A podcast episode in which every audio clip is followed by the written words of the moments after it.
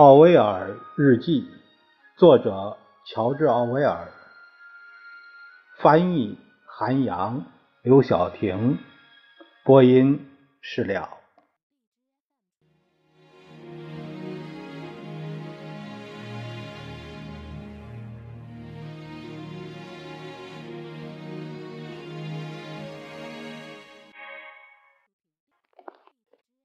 我们下面是。一九四零年五月三十日的这个日记的内容，呃，他记载说啊，英国远征军正往敦刻尔克撤退，不知道撤出来多少人，就连现在有多少人也没人知道。昨晚广播电台播出了一则一由刚从比利时撤回的上校参与他的访谈，可惜我没听到，但。艾琳说，访谈中播音员插话告诉公众，是法国人和国内的军事当局造成了英国远征军现在的处境，因为前者没有反击德军，而后者提供的装备很差。别的媒体都没有这样指责过法国人，而且在两天前的广播里，达夫库珀还特意驳斥了这种说法。今天的态势图显示，比利时的法军似乎是因为英国远征军的撤退而牺牲的。呃，伯克努说，伯克努啊，伯克努是这个人是叫弗兰茨·伯克努，他生于一九零零年，呃，一九五七年去世的，奥地利的社会学家、政治作家。出生于维也纳，一九二一年到一九二九年，呃，为德国共产党党员。奥威尔为他的共产国际以及极权主义敌人啊写过书评。伯克努说啊，英国显然正处在革命的最初阶段。康诺利评论这句话时提到了一件事儿，什么事儿呢？说啊，最近一艘搭载着难民和几名乘客的船驶离了法国的北部，难民大多数是孩子，他们在经历了恐怖的机枪扫射之后都惊魂不定。据船上的一名女乘客说，她本想插队上船。被赶回去排队时，愤怒地说：“你知道我是谁吗？”乘务员回答说：“不管你是谁，你这个泼妇，给我回去排队。”如果是真的，那这件事就有意思。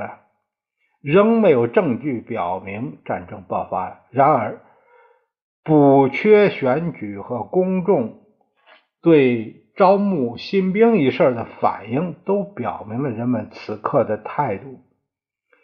尽管我们很有理由相信入侵英国的行动十分紧急，十分紧急，而且报道此事的文章铺天盖地，但人们似乎意识不到自己已经身处险境，必须到了炸弹落在眼前的一刻，他们才会意识到这一点。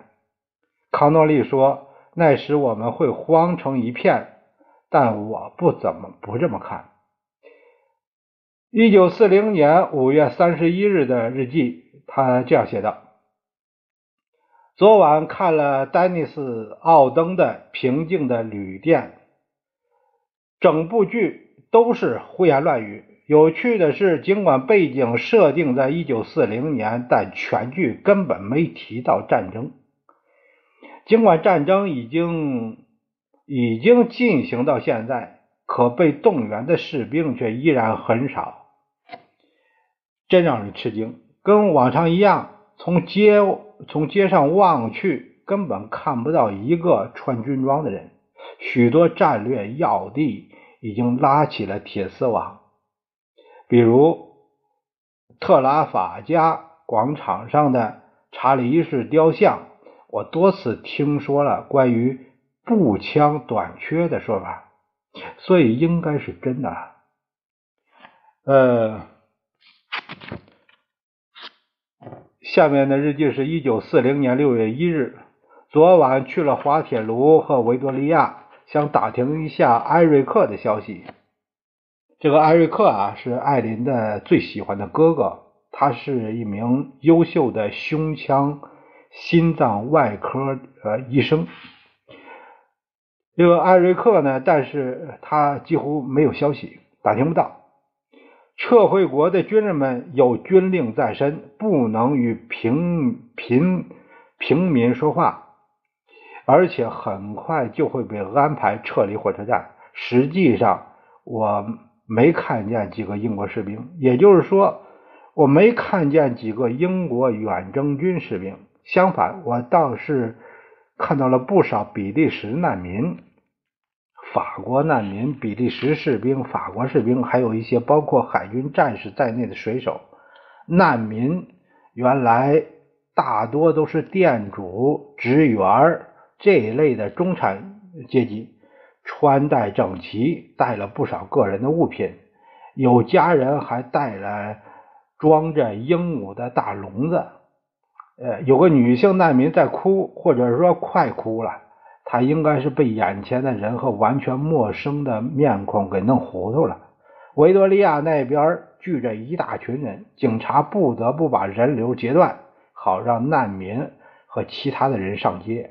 看到难民呢，人们默然不语；但看到水手，则是热情欢呼。一名制服上印着水字的海军军官匆匆的赶，呃，赶公共汽车。他装备齐全，满脸微笑，女人们都朝他欢呼，还拍着他的肩膀。他也摸着自己的钢盔，朝他们笑着。看见海军陆战队的一列纵队准备登上开往凯撒姆的列车，他们强健的体格和飒爽的军姿让我很惊讶。他们。步伐齐整，气宇轩昂，这一切把我带回到了一九一四。那时，我觉得所有的战士都是巨人。呃，今天早上各大报纸均声称，约五分之四到四分之三的远征军已经成功撤离。照片上，士兵们。军容整齐，装备完好。不过，照片可能是假的，也可能是特意筛选的。一九四零年六月二日，无法估计成功撤离的远征军的人数，但据各大报纸的数据，应该有十五万人左右。而原先进入比利时的士兵，则约有三十万人。至于，当时撤离的部队中有多少法国士兵，那就不得而知了。有几家报纸暗示，最初计划的不是全部撤退，而是坚守敦刻尔克。但这只有在那个区域部署大量的飞机才能做到。如果撤离人数真有十五万，那么更多士兵也可能撤离。六月四日以后。那看来他这个日记啊，他是呃，他这几天是呃是补写的，因为六日六月二日都写到六月四日嘛。六月四日后，意大利参战似乎是本板上钉钉的事儿。也许参战前他们会先提出嗯和谈条件作为演示。人们普遍认为德国想入侵英国。可能只是为德国和意大利攻占法国做掩护。显然，包括瓦勒拉在内的许多人都认为德国可能会在爱尔兰登陆。直到前几天，才有人提出这个说法。但开始的时候，这件事儿已经非常明显了。这个瓦勒拉呀，全名叫埃蒙瓦瓦勒拉，他是爱尔兰的政治领袖。呃，使当时任爱尔兰自由邦的首相，在一九五九年当上了总统。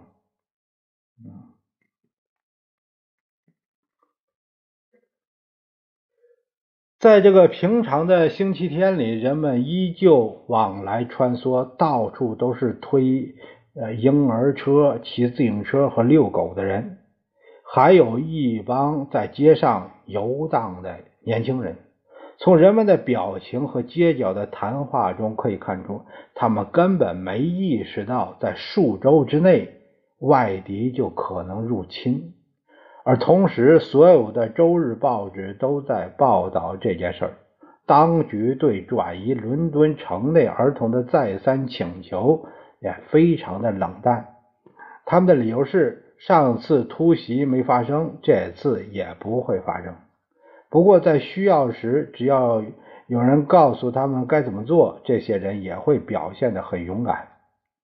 以下是对今天的这《人民报》《人民报》上所登的广告大致分析。呃，这个这个《人民报》啊，是英国一份广受欢迎的周日报。报纸有十二页，一共有八十四个栏其中二十六个栏半，包括就是超过四分之一是广告，四分之一是广告。呃，划分是这样的：广告有食品饮料占了五分之四，呃，占了五又四分之三栏。那专利的药占了九又三分之一栏，烟草一栏，这个独裁二又三分之一栏。衣服啊一栏半，其他的六又四分之三栏。嗯，九则食品饮料的广告中，六则是不必要的奢侈品；二十九则医药广告中有十九则不是骗人的，就是有害的啊。这个包括治那个秃头啊，是这。什么什么克鲁氏炎呐、胆汁豆之类的，要不就是讹诈型的，就是孩子的胃需要氧氧化酶这样这样的宣传啊，你也不懂。其他的几种药物可能值得考虑。十四则其他的广告包括四则汤品广告、一则化妆品广告、一则度假村广告以及两则政府的广告。政府报广告呢是其中一则呼吁全民节约。所有的类别中，只有三则广告是在是在发战争财。我们看到，到一九四零年那个时候，英国的广告啊，和现在广告差不多，什么都干。呃，一九四零年六月三日。呃，这个日记写到：以下摘自牛津夫人写给《每日电讯报》的信。这个牛津夫人啊，是玛格特·阿斯奎斯，她生于1864年，1945年去世，是考伯特·亨利·阿斯奎斯伯爵的遗孀。呃，伯爵在1908年和1916年到1916年。任英国的首相啊，是是这个人。这位牛津夫人呢，写信给《每日电讯报》，他说，呃，说到了有关战时的经济。他说啊，伦敦大多数房子都空无一人，因此几乎没有任何娱乐活动。无论如何，大多数人都不得不离开自己的厨子，呃，住在旅馆里。显然，这些人无论如何都意识不到世界上还有另外百分之九十九的人存在。一九四零年六月六日，我和伯努克都认为希特勒接下来可能不会进攻英国，而会把矛头对准法国。事实证明，我们的判断没错。伯努克认为，敦刻尔克大撤退无疑证明了这件事儿。即，如果战舰上也有飞机，那么敌方的飞机绝不可能击沉呃战舰。官方数据说明，三十五万人大撤退的行动中，共损失了六艘驱逐舰和二十五艘其他的各类的舰船。撤离人数可能是准确的，但对于这样一一场大撤退来说，即使损失的舰船数量翻上。呃，一倍也不算什么，因为当时的情形对德国飞机相当有利。伯克努认为，希特勒的下一步计划就是攻陷法国，还会把移交法军舰队作为和谈的条件之一，这样由海上登陆入侵英国就容易多了。一辆公车的侧面写着大字的广告，什么写什么呢？战时必须带来健康、力量和信心。李格利口香糖啊，搞了半天，战时必须的是李格利口香糖，但是它能干什么呀？带来健康，带来力量和信心，这不扯了？呃，一九四零年六月七日，这这篇日记写道：尽管禁止刊登报纸广告，这个禁止啊，暗含着新闻审查的意味。实际上，这些广告，也就是卖报人举着的，被禁止完全是为了节约原料，从而减少对进口产品的使用，啊，节省运力。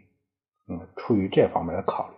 人们仍然能经常看到卖报人举着广告页，他们似乎是在充分利用之前的海报。而皇家空军突袭德国和德国损失惨重这类的大字标题几乎总能用得上。一九四零年六月八日，呃，这篇日记是写到，我想。身处可怕的战争中，每天都有千万人死于战火，可新闻却消失。晚报重复早报的内容，第二天的早报又重复前一天的晚报，广播也重复着报纸的内容。然而，至于新闻的真实性，与其说是彻头彻尾的谎言，不如说是保守的报道。伯努克认为，广播的出现。让战争变得相对真实。迄今为止，唯一的弥天大谎是德国宣布的被他们击沉的英军战舰数量，而那个数字根本就是无稽之谈。最近一份晚报说，德国人声称在十天内击沉了二十五艘英国的主力舰，这个数字比我们现在拥有的主力舰数量还多十多艘呢。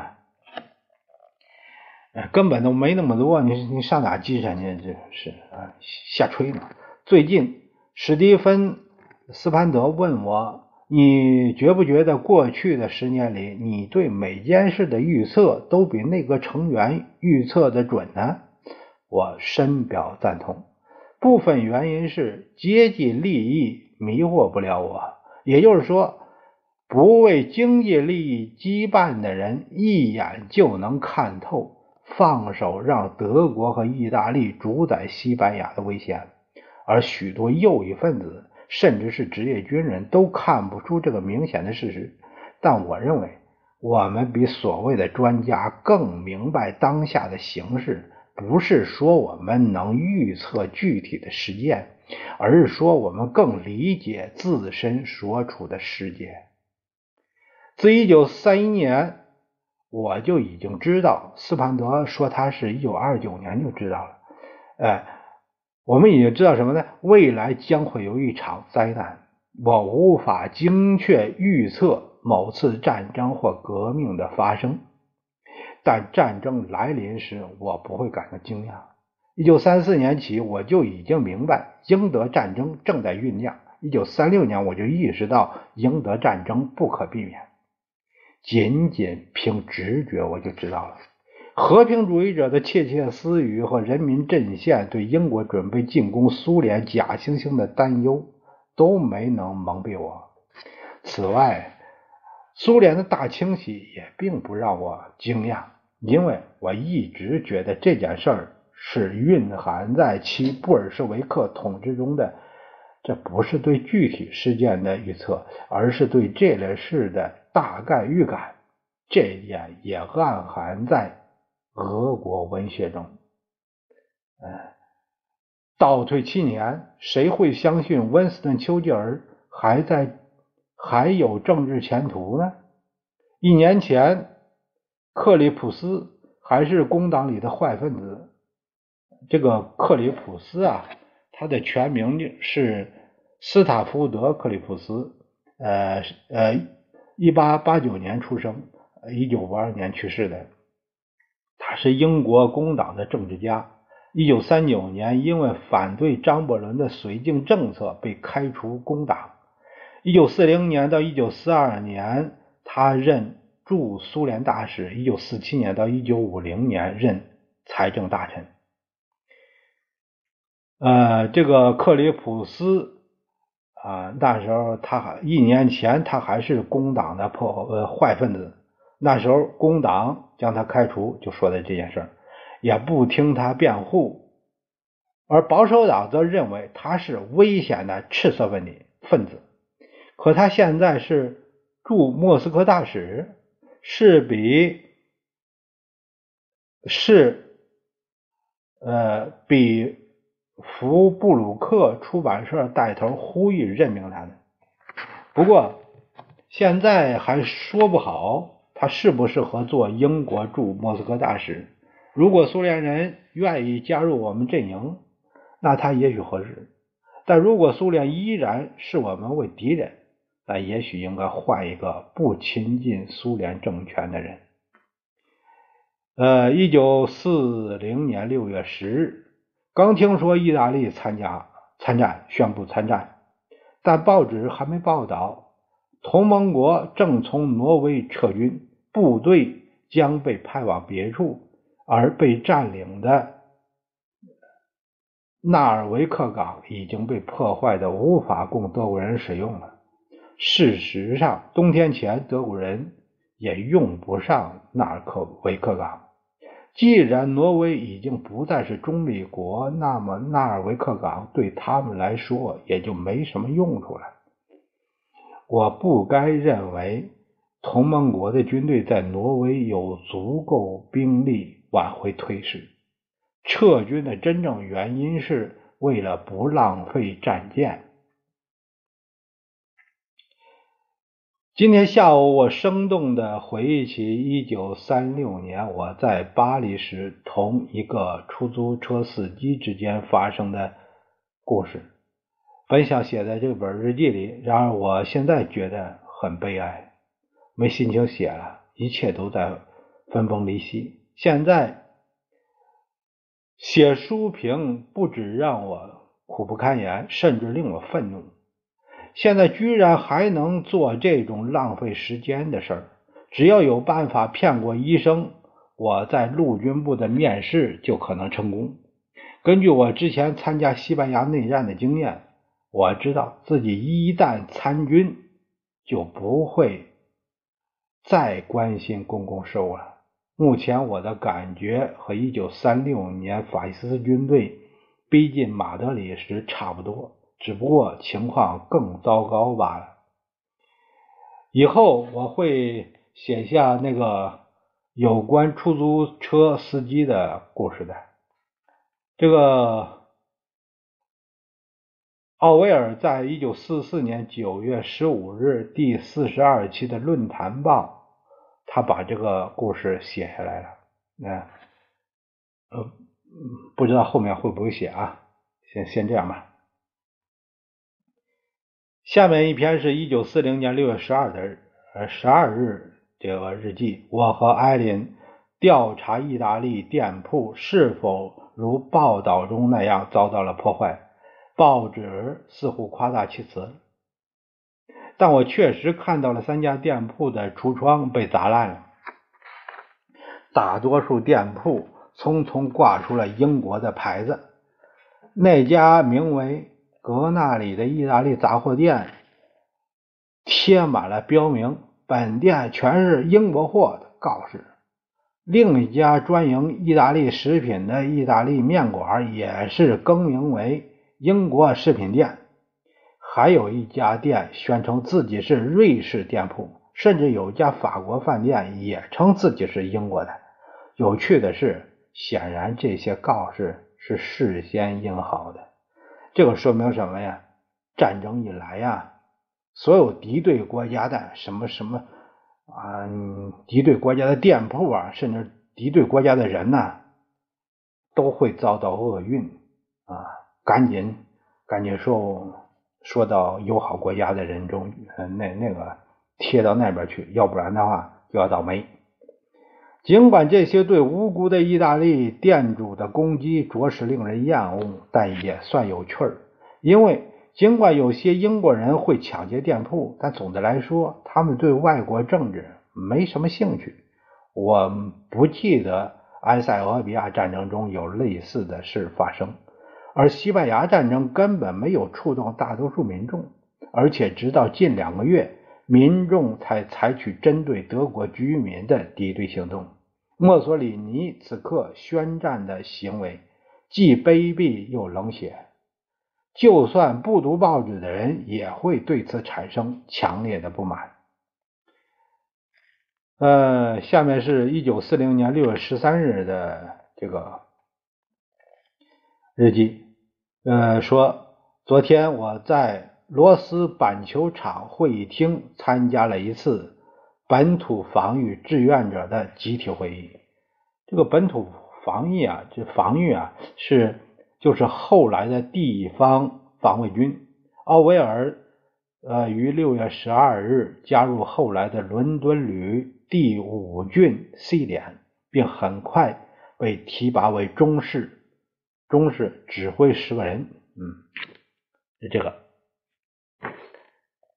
呃，上次去罗斯是在一九二一年，当时是去看伊顿公学与哈罗公学之间的比赛。